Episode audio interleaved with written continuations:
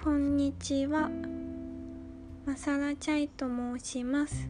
趣味で暮らしにまつわるエッセイやコラムを書いています。今日は前回場面緘黙症って何っていうタイトルで場面緘黙症という病気についてお話ししたんですけれども今日は私がどのようにして場面緘黙を克服したのかということとあと当時は場面緘黙だった頃はこの病気のことを知らなかったのでどのようにして場面緘黙を知ったかについてお話ししたいと思います。とですねちょっと待ってくださいね。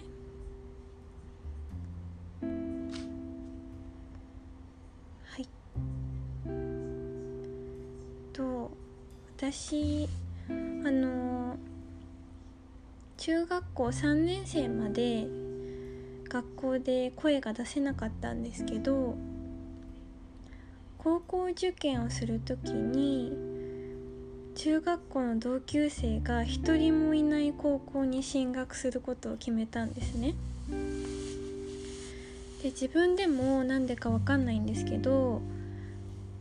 環境が変われば自分は絶対話せるっていう確信があってそれでもう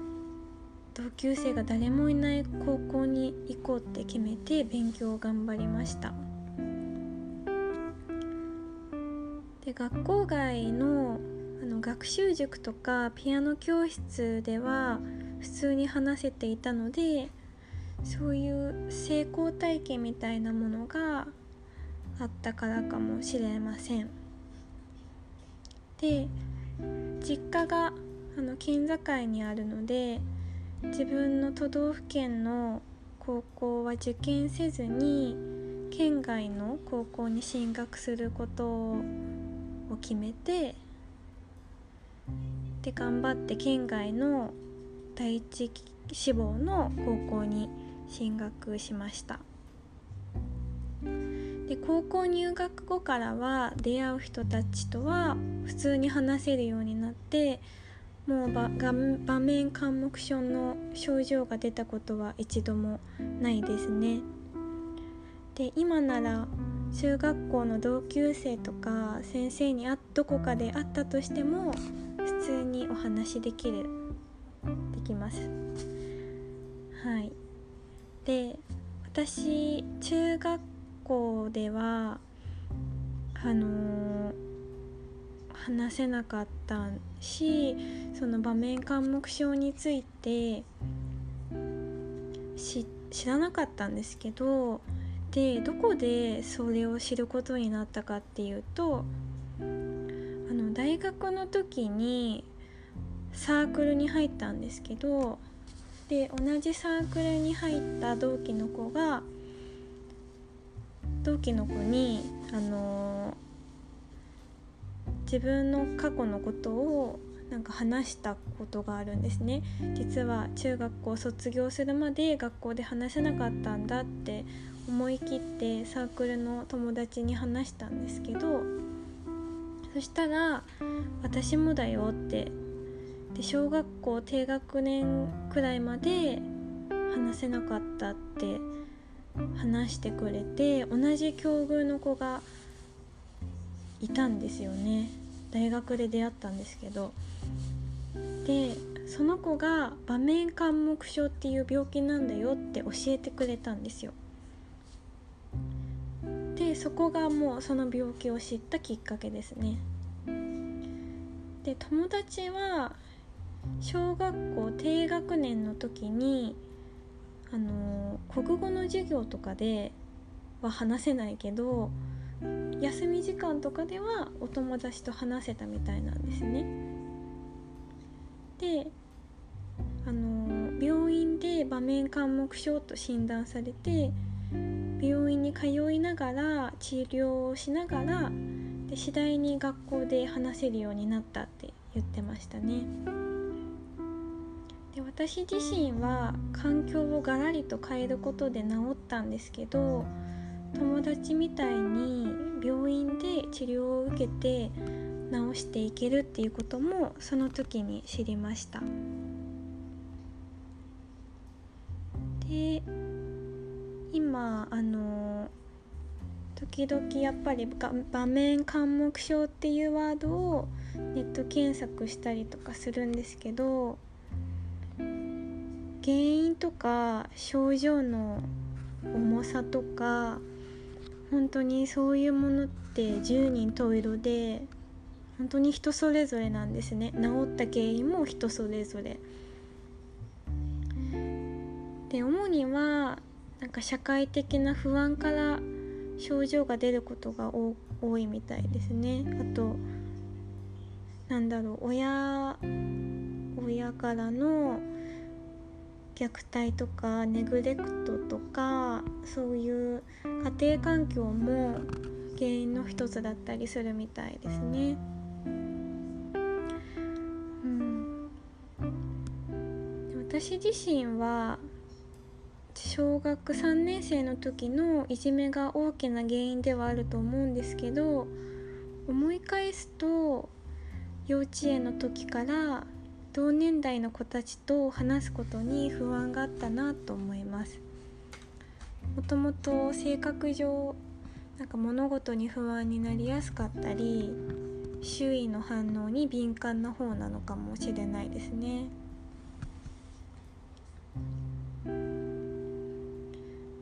ま、今でも場面緘黙症の症状はなくとも、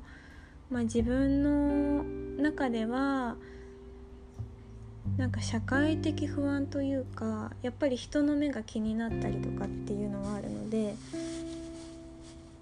なんかそういう不安を感じやすい性格だなって思います。でもそれでもそういう自分を受け入れて向き合っていきたいと思っていますであの場面緘黙症は当事者を含めて存在を知っている人が少ないっていうのが本当にその当事者を苦しめてしまっていると思うんですよね。で私も学生の時大学生の時に教職課程を修了したんですけど場面緘黙症についてのあの講義を受けたことはないないですしそのサークルの友達との会話で知りましたし、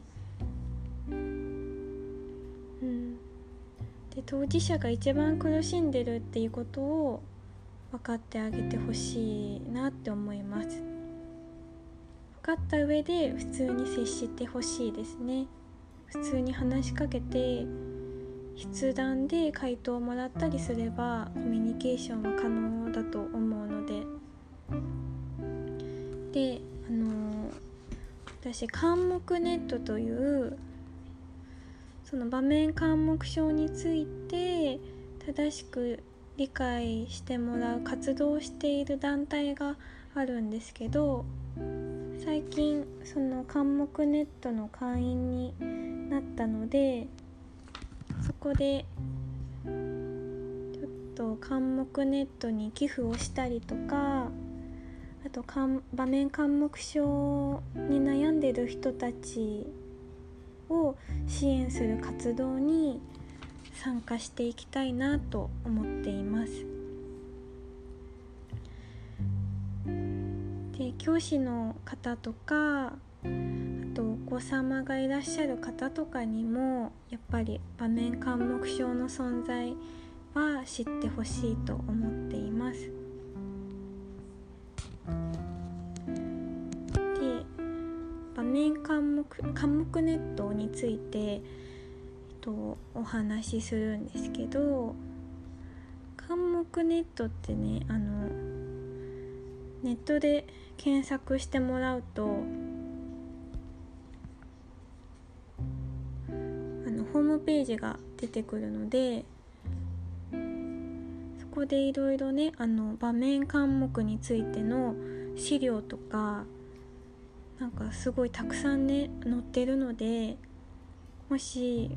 場面緘黙症についてより深く知りたい方とか